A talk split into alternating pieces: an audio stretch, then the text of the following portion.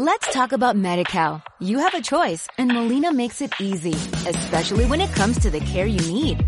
So let's talk about you, about making your life easier, about extra help to manage your health.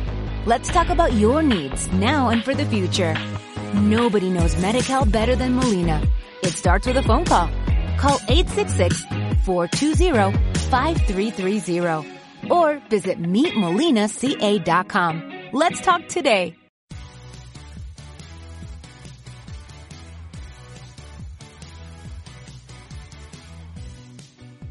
Vivimos una era fantástica, llena de pelis molonas y series entretenidas. Pero eso no era todo. Grandes programas y dibujitos, música, libros y videojuegos. Los viejos frikis nunca mueren. Un podcast sin igual, lleno de nostalgia y fricadas sin parar.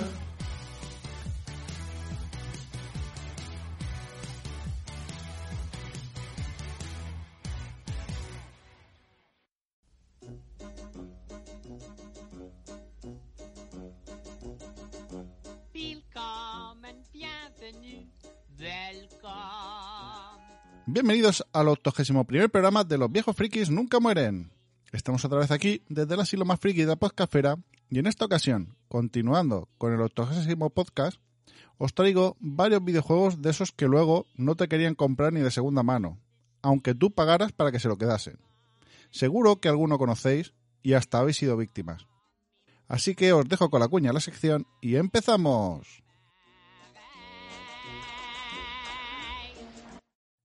Eh, tú. Sí, tú, tú. ¿Cansado de no encontrar esa taza o camiseta con la imagen que más te gusta de tu anime, serie, peli o podcast favorito? Te traigo la solución. Hobby Elks Freak Shop. Tienda especializada en personalización de todo tipo de accesorios, desde tazas hasta camisetas, pasando por chapas, alfombrillas de ratón, etc. Todo con una excelente calidad y precio insuperable. Además, si quieres dar la chapa en tu boda, tienen la mayor variedad de frases y dibujos para ese día tan especial, con la mejor relación calidad-precio. Por ello, se les ha otorgado el Wedding Awards 2018 por bodas.net. Puedes ver todas las ideas y objetos personalizables en su página www.hobbyelks.es. También tienen tienda en Amazon con el mismo nombre. Si quieres algo especial para regalar a una persona o incluso para quedártelo tú, elige el objeto que deseas personalizar y envíales la imagen a su correo info@hobbyelks.es.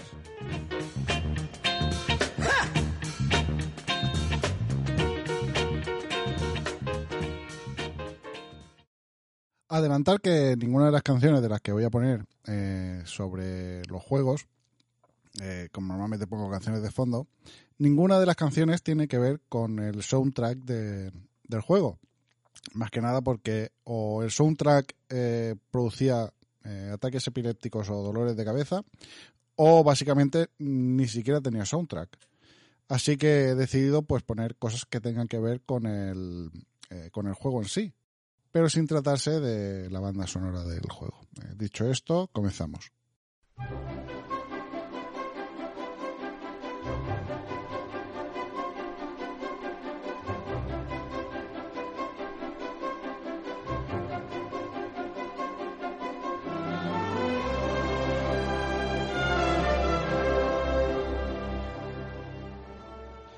El primero es bastante obvio, se trata de ET el videojuego.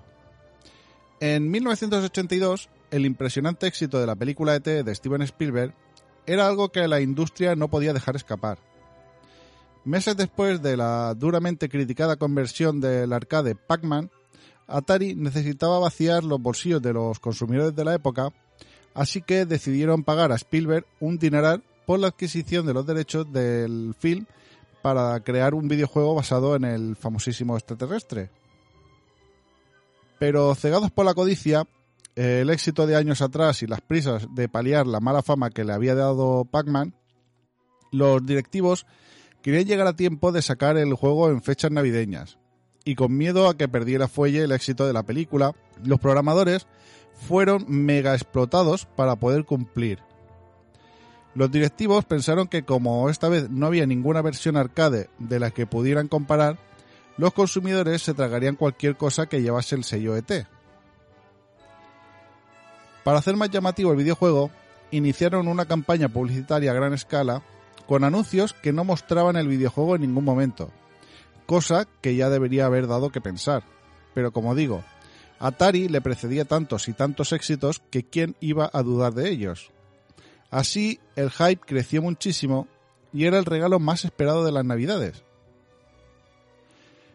Pero al llegar el juego, el shock al ver algo tan espantoso fue incluso mayor.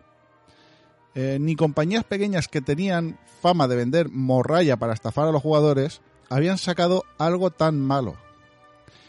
En el juego veíamos un mini ET, que más bien era un mini moco, eh, paseando por una pantalla con cuatro píxeles verdes para que pareciese un bosque, o eran grises para que pareciesen edificios de ciudad, mientras, mientras te perseguían unos personajes eh, que eran más lentos que el caballo del malo. Y tú pues tenías que buscar unas piezas para formar un teléfono para llamar a casa. El juego no tenía emoción, el personaje se caía en agujeros que no veías, en teoría para hacerlo más interesante, pero solo servía para eh, interrumpir la, la, no acción que tenía. Eh, era una chapuza sin sentido que desprestigiaba la compañía.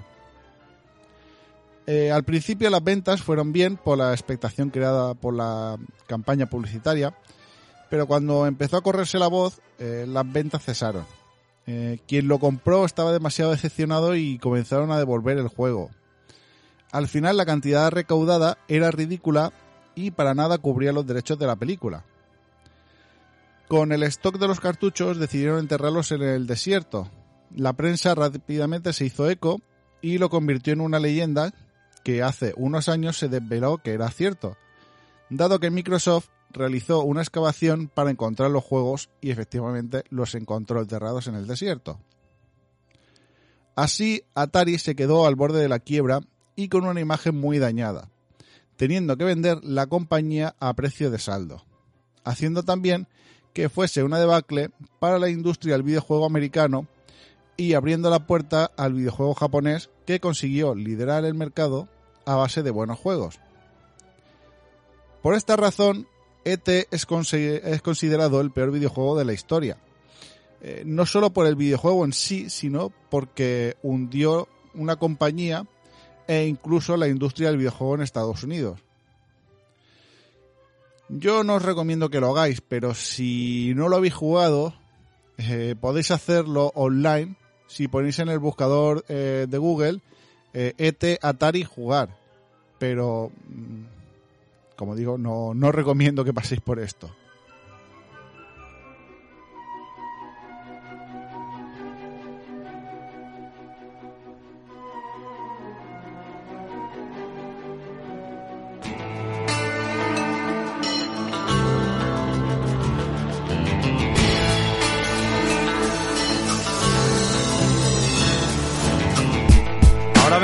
De un hombre muy especial. Un hombre que es capaz de hablar en braille. Un hombre que tú te pones su foto de fondo pantalla y no te entra ni un virus.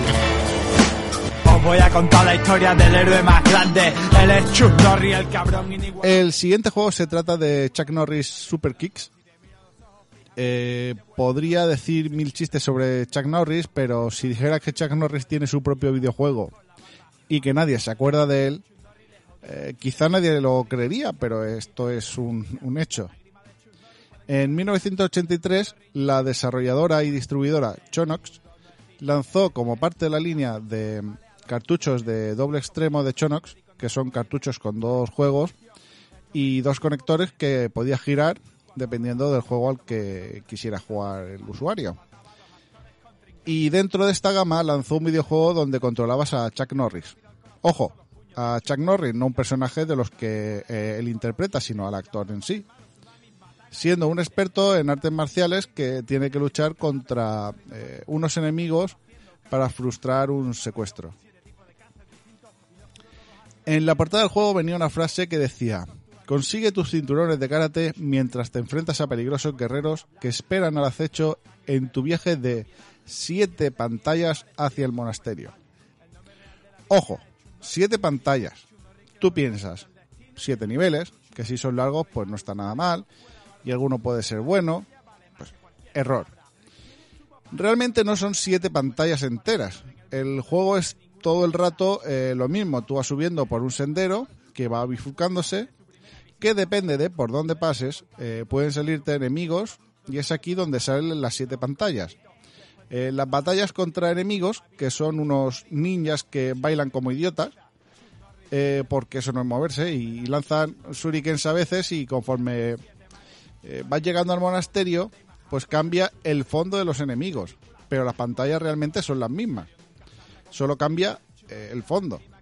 Y lo mejor eh, es que no tenías vidas, tenías 6 minutos para pasarte el juego. Y si te pega un enemigo, te quitan 10 segundos.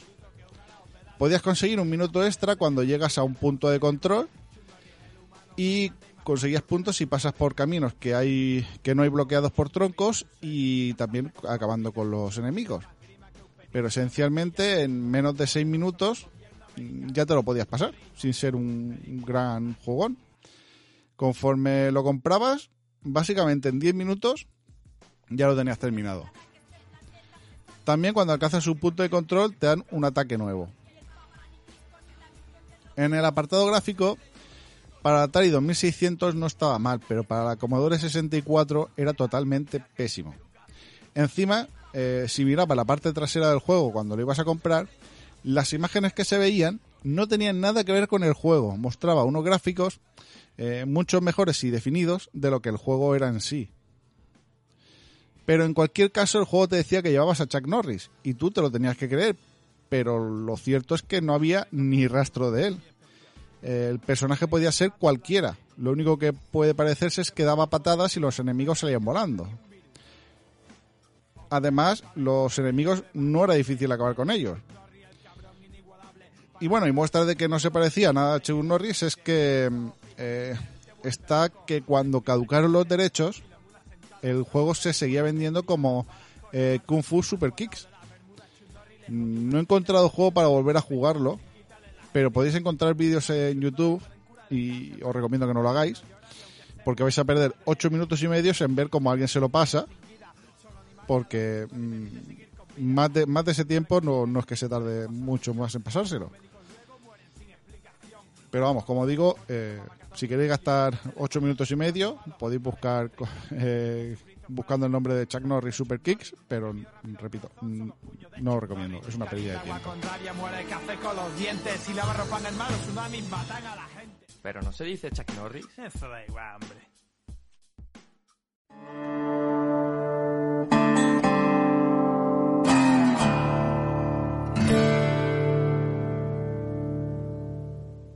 El siguiente se trata de Firefly. El juego no tiene nada que ver con la serie de ciencia ficción.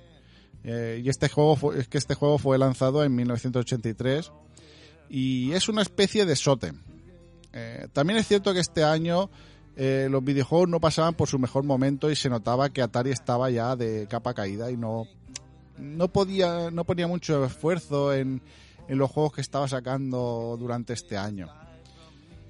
Este juego era un juego de bajo coste, dado que cuando lo normal era que los juegos costaban entre pues mínimo de 5.000 y eh, unas 10.000 pesetas.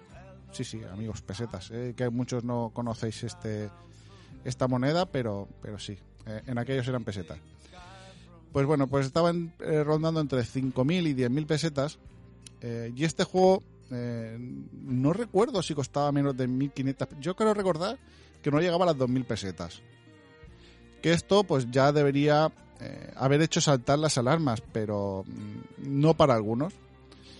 Yo tengo que decir que esquivé esta bala y lo compró un conocido. También es verdad que es que yo tenía Spectrum y no tenía Atari. Entonces, pues claro, eh, entre lo que yo me compraba de Spectrum y lo que él se compraba de Atari, pues bueno, pues fuimos jugando a todo.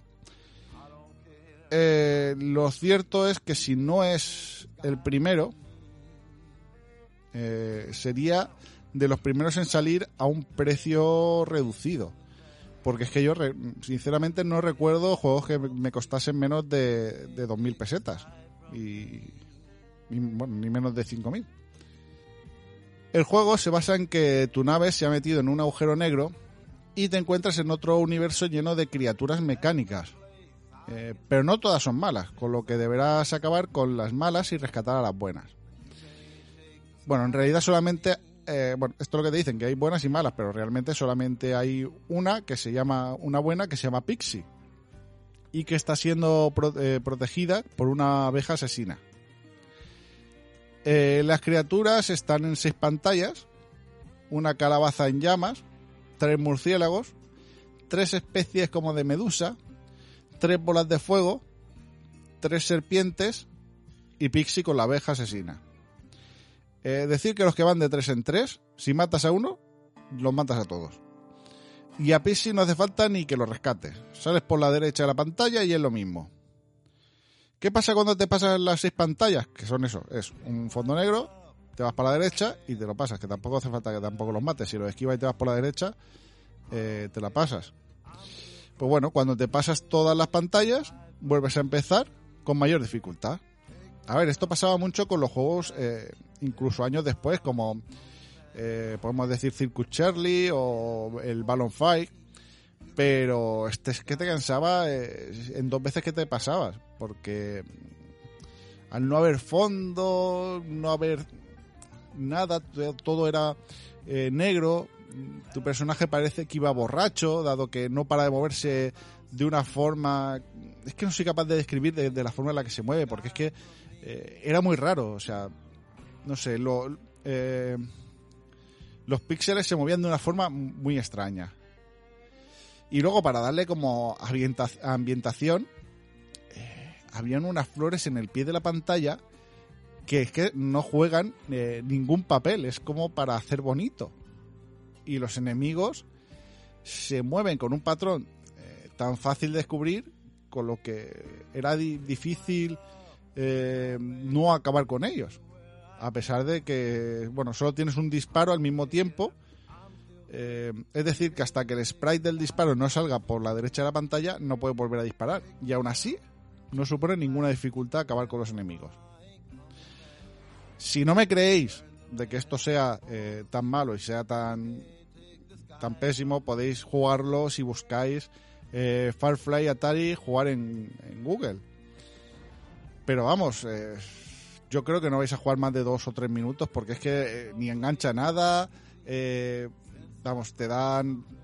Es que, es que se te quitan las ganas de jugar. Es que yo, estuve jugando, rejugando otra vez y es que yo decía, pero es que es que era peor todavía de lo que yo me acordaba, o sea, no merece la pena, vamos, jugarlo de nuevo, pero vamos, si queréis, si queréis comprobarlo, de lo que, que- que lo cierto que es tan malo, ya os digo, buscar Firefly eh, Atari, jugar en la barra de Google y os aparecerán varios de varios enlaces para poder jugarlo. En serio, malísimo.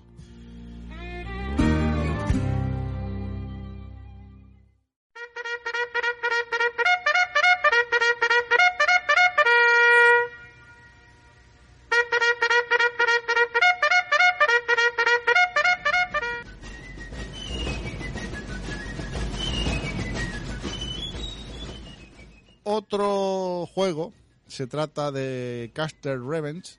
Eh, bueno, eh, ¿había juegos pornográficos en los 80? Pues por supuesto. Eh, conoceremos varios. Muchos de ellos fueron de Street Poker. Pero bueno, algunos es que eran demasiado ofensivos. En 1982, la compañía Mystic especialista en producir juegos para adultos, eh, lanzaba el Caster Revenge.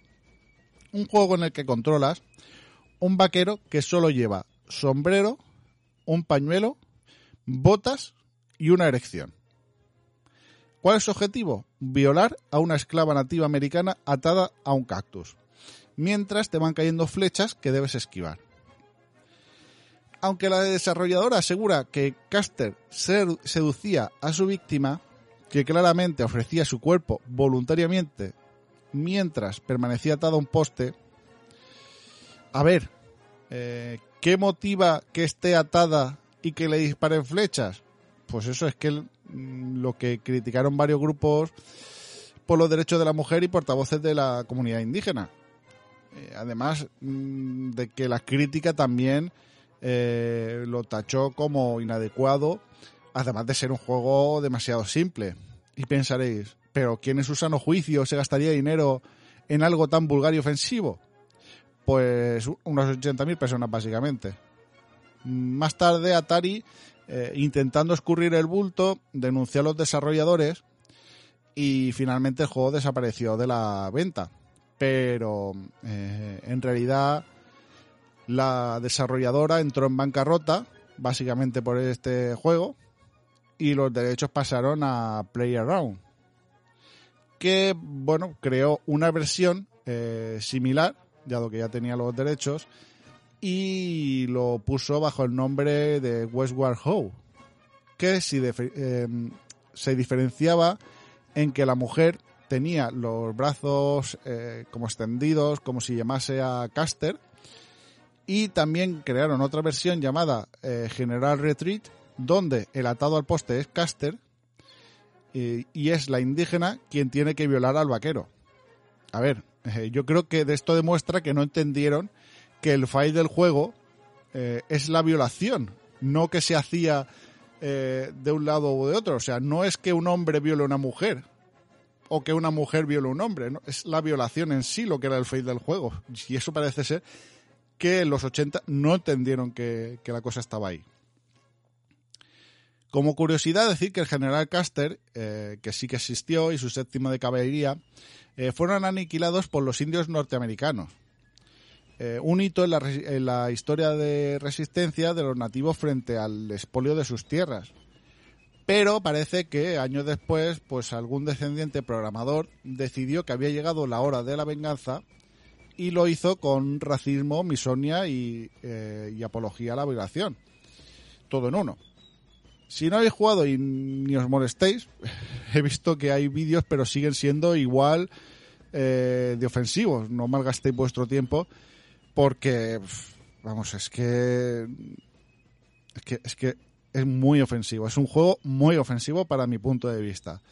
Pero bueno, si queréis buscar, podéis poner eh, Caster Revenge en, en YouTube y os van a salir varios vídeos donde podéis comprobar, pues eso, que es un juego ofensivo.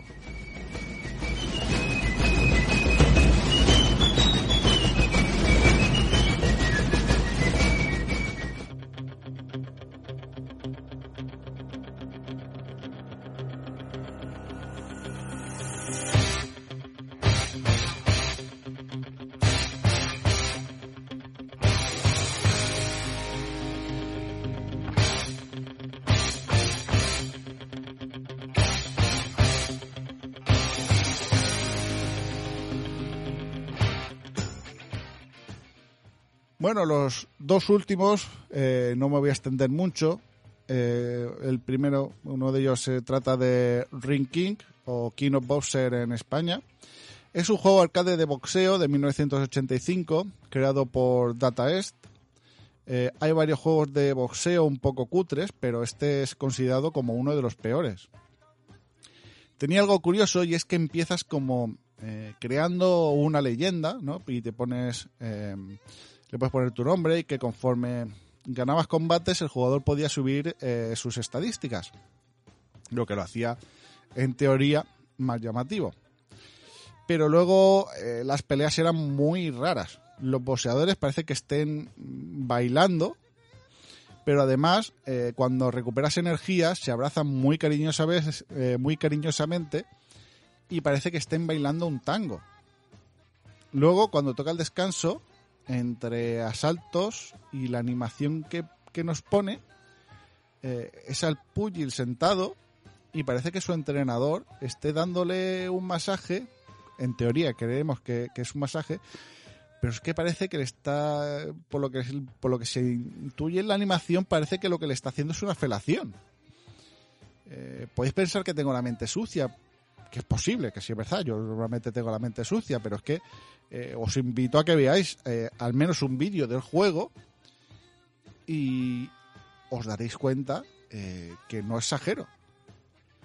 El, bueno, el juego fue después portado a varias a varias plataformas, entre ellas la NES, que, que fue donde yo lo vi. Yo no lo vi, llegué a ver en arcade. Y entre todas las versiones eh, se llegaron a vender en cuatro años unas 250.000 copias. El juego tuvo críticas bastante malas por lo mencionado y por lo eh, porque era sencillo ascender, ¿no? Y, y eh, llegar a ser el, rey del, ring. Lo simple y es que era, que, era el juego y que no tomaba. es que realmente al final lo que decía de que era muy interesante el tema de los stats, eh, es que al final no, no tomaba mucho en juego el- eh, este tema. Quizá de todos es el único que podría decir que, probaseis, porque, bueno, eh, si os gustan los juegos de boxeo, pues bueno, pues, pues podría gustaros, pero es que es bastante decepcionante. Entonces, no llega a ser del todo entretenido, tiene algo entretenido, pero como digo, es bastante decepcionante. Ya, porque quitando, eh, pues eso, lo de los bailes y lo de que parece que le está haciendo una felación, que tampoco es eh, nada importante en cuanto a la jugabilidad. eh, en sí, pues eso, pues puede llegar a ser entretenido como juego de boxeo, pero vamos, bastante, bastante decepcionante. Si queréis probarlo, creo que con mucho lo podéis conseguir a través de, pues, de emuladores de NES o de, o de MAME, pero poco más. También podéis encontrar algunos vídeos en YouTube y así podéis ver la animación que os digo.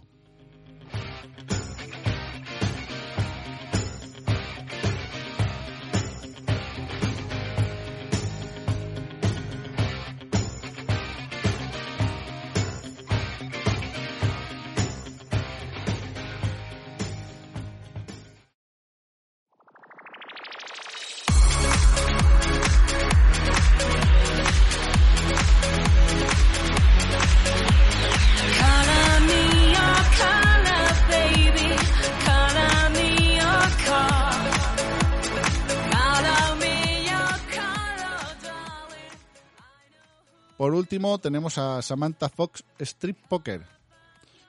Es un videojuego erótico de 1986 desarrollado por Software Communication.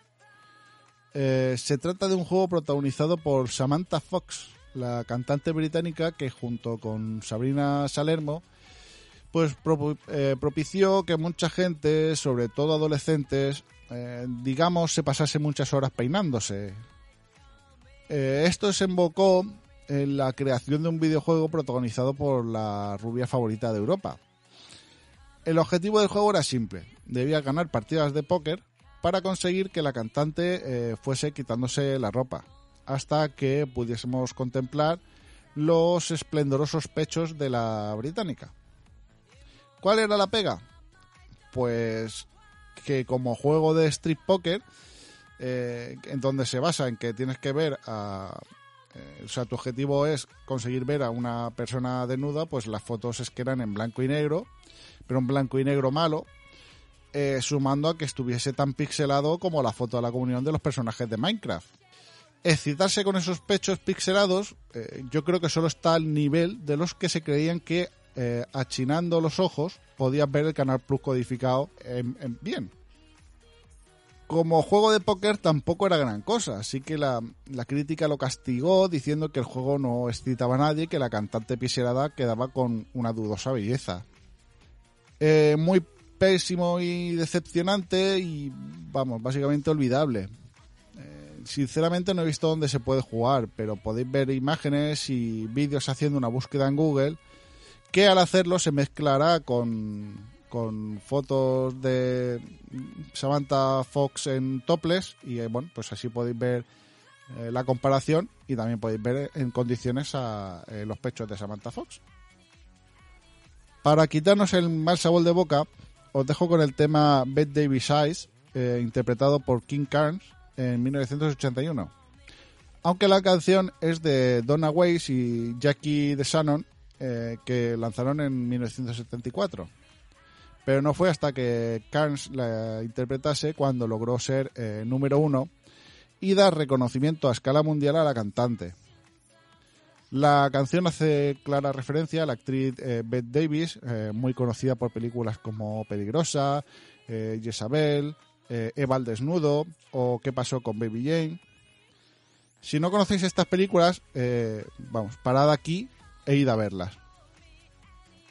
A la actriz eh, le hizo muy feliz esta canción y dio gracias a los compositores por hacerla parte eh, de los tiempos modernos, ya que por entonces tendría, no sé si tendría 74, 75 años aproximadamente, y regaló rosas eh, tanto a ellos como a Cans cuando la canción ganó el Grammy.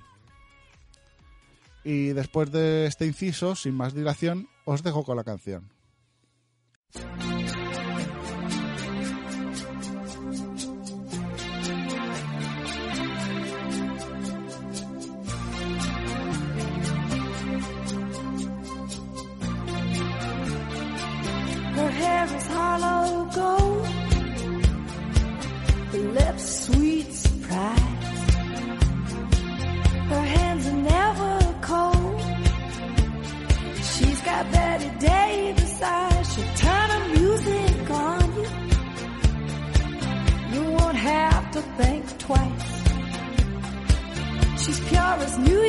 Snow.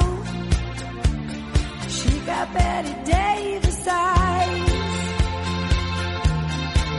And she'll tease you,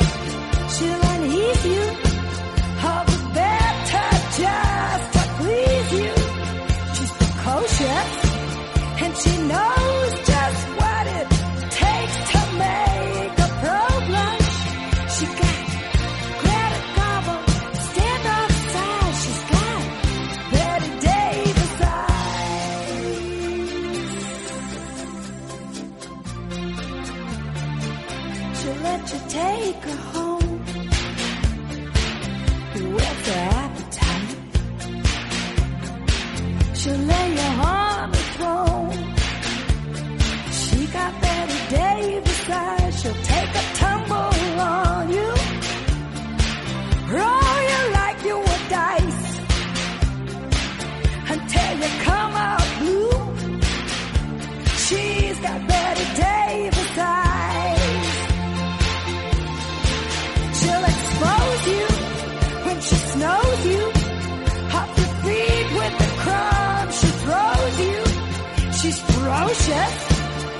she knows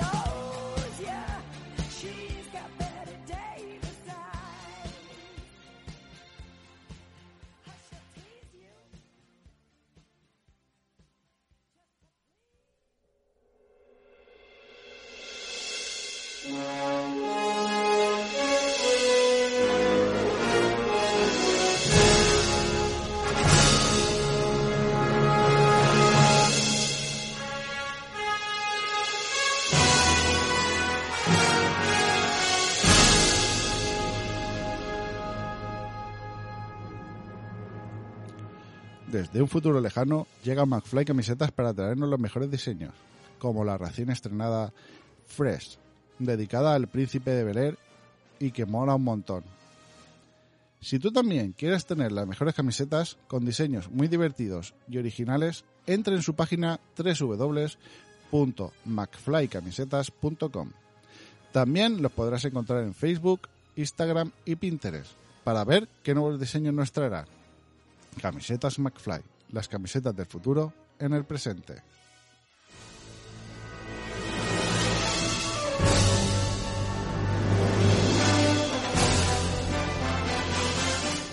¿Y qué pasa, tronco?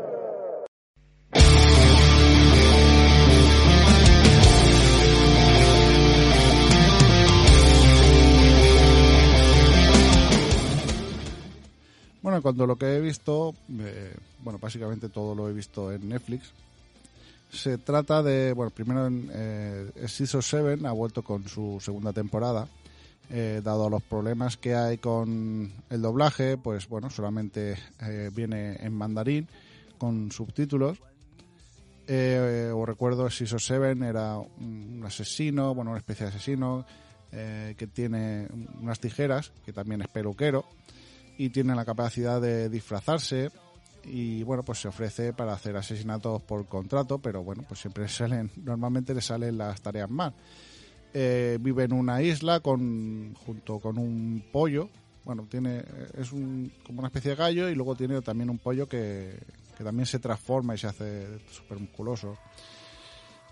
Y bueno, pues eh, sigue al mismo nivel que la, que la primera temporada. Bueno, ya vimos en la primera temporada, no quiero decir nada, por si no, no habéis visto la primera temporada, eh, donde veíamos el desarrollo de eh, 6 o 7. Y bueno, esta segunda temporada pues continúa con, tal, como lo dejó, donde todavía siguen llegando asesinos a la isla donde vive eh, este asesino. Y bueno, en fin, mm, sigue, sigue estando al mismo nivel, sigue contándonos la historia, es como, básicamente es como si siguiera una continuación. Y la verdad es que, que está bastante bien y yo me estoy divirtiendo y riendo un montón. Sí que es verdad que, claro, como yo la vi eh, doblada en su primera temporada, pues claro, al escuchar las voces en mandarín suenan un poco, me suena un poco diferente, pero eh, bueno, tampoco influye tanto. Si queréis, bueno, también podéis ver la primera temporada si no la habéis visto en mandarín y así no, eh, no, no os choca tanto. Eh, pero vamos, os recomiendo que, que si os gustan eh, la animación y os gustan las, las series de animación de humor, eh, esta es bastante, bastante tronchante. Bueno, ha vuelto ya Shira con su quinta temporada. Eh, bueno, después de cómo nos dejó la cuarta temporada, eh, donde ya eh, llega el amo de la horda y a Eteria, bueno, aquí en esta temporada el amo de la horda lo que quiere es conseguir el corazón de Eteria para eh, pues destruir ya no solamente el Eteria, o sea, un planeta, sino para destruir básicamente el universo entero. Y bueno, pues sigue, la verdad es que la serie ha evolucionado muy bien, donde durante cuatro temporadas nos han eh, ido mostrando cómo las princesas del poder han ido evolucionando, cómo el personaje de Adora también ha evolucionado, Destello, en fin, todos los personajes eh, han tenido una evolución eh, bastante curiosa y hemos podido ver eh, pues dónde nos, nos va llevando la serie. Y la verdad es que esta quinta temporada pues sigue estando al mismo nivel y vamos, yo me lo estoy pasando eh, pipa eh, viendo eh, viendo la serie y vamos, eh, espero que si terminase algún día que sea dentro de mucho tiempo porque eh, la verdad es que me encanta. Decir que todavía no termino la quinta temporada, así que tampoco sé eh, cómo, cómo finalizará, pero vamos, eh, de momento está, está siendo bastante, bastante buena.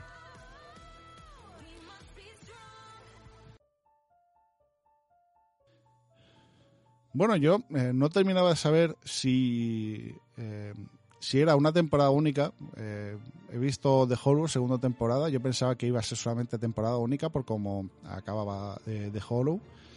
Pero bueno, nos traen aquí en una segunda temporada algo que, que ha parecido muy curioso, ¿no? Porque de repente ves que eh, hay una segunda. eh, eh, ellos despiertan y están en el en esta especie de videojuego y bueno la historia básicamente continúa de, de donde lo dejó la primera temporada y la verdad es que está bastante bastante chula muy emocionante y vamos a mí me ha gustado un montón de hecho me la vi eh, básicamente el tirón en, en la misma mañana que, que salió el, eh, la serie la, segunda temporada.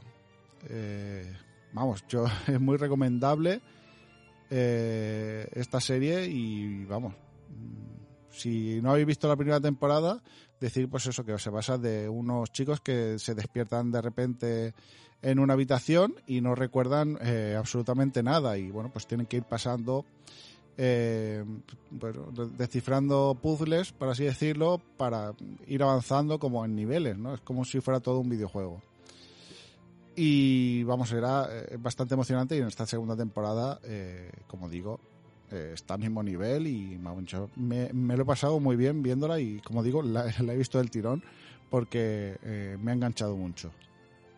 Así que, como digo, os recomiendo que veáis también The Hollow en Netflix.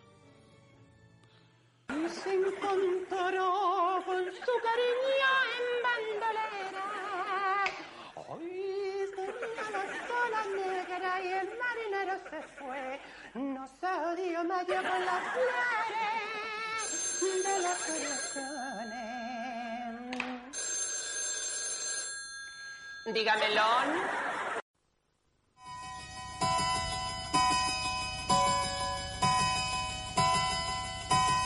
Cuéntame.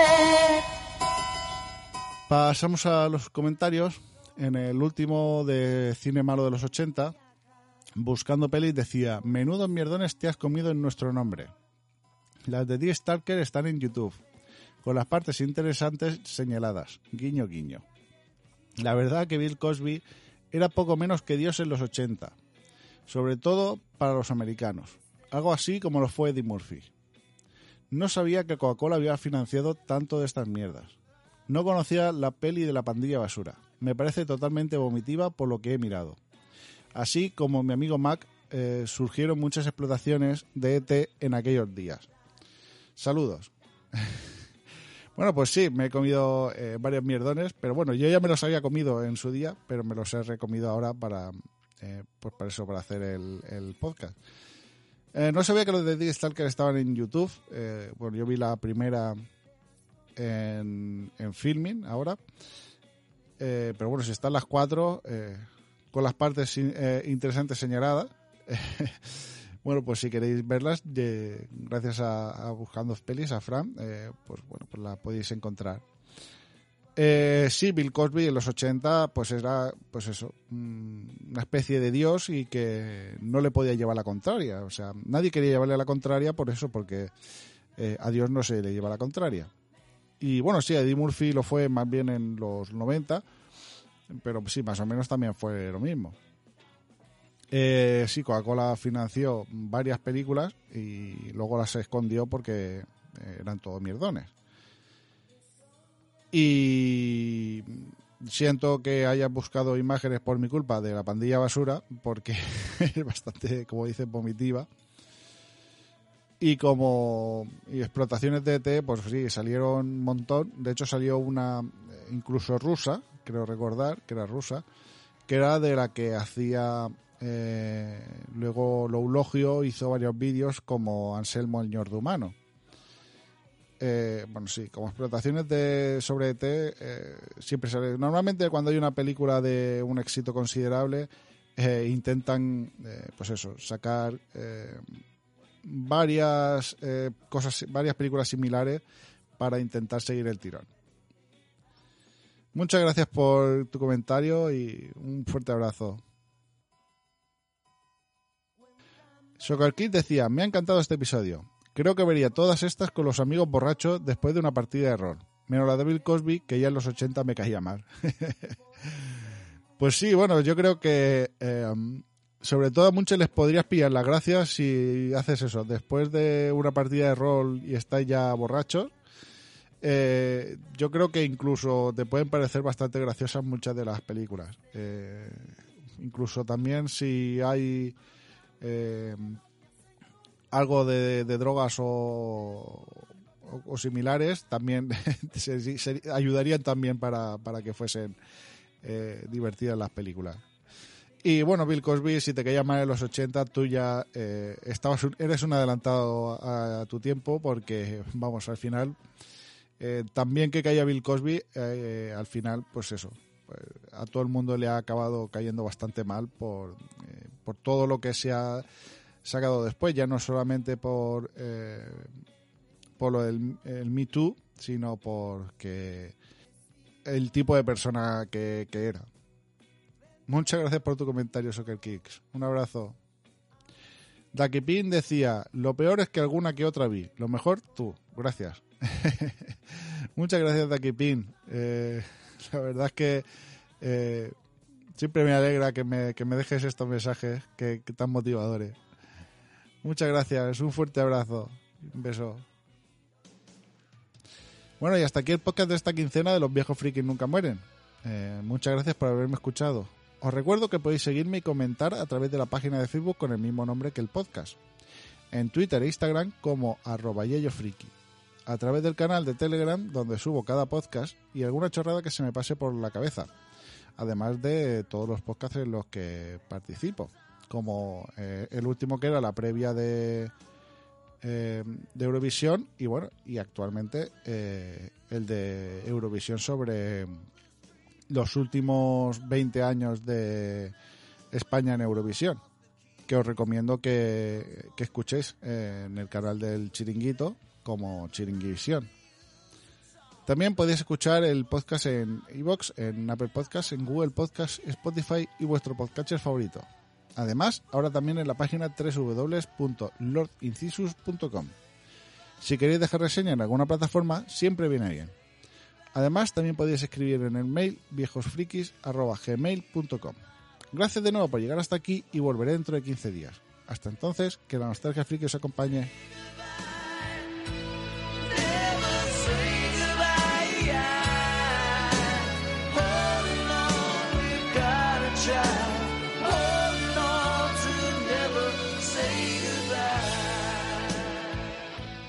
El Yayo Friki. Ya se tiene que marchar, pero volverá muy pronto. Con contenidos curiosos. Los viejos friki nunca morirán. El Yayo Friki. Nuevo podcast grabará cada quincena con vosotros. Traerá nostalgia para todos. Y en iBox y iTunes lo podrás escuchar. Let's talk about MediCal. You have a choice and Molina makes it easy, especially when it comes to the care you need. So let's talk about you, about making your life easier, about extra help to manage your health. Let's talk about your needs now and for the future. Nobody knows MediCal better than Molina. It starts with a phone call. Call 866-420-5330 or visit meetmolinaca.com. Let's talk today.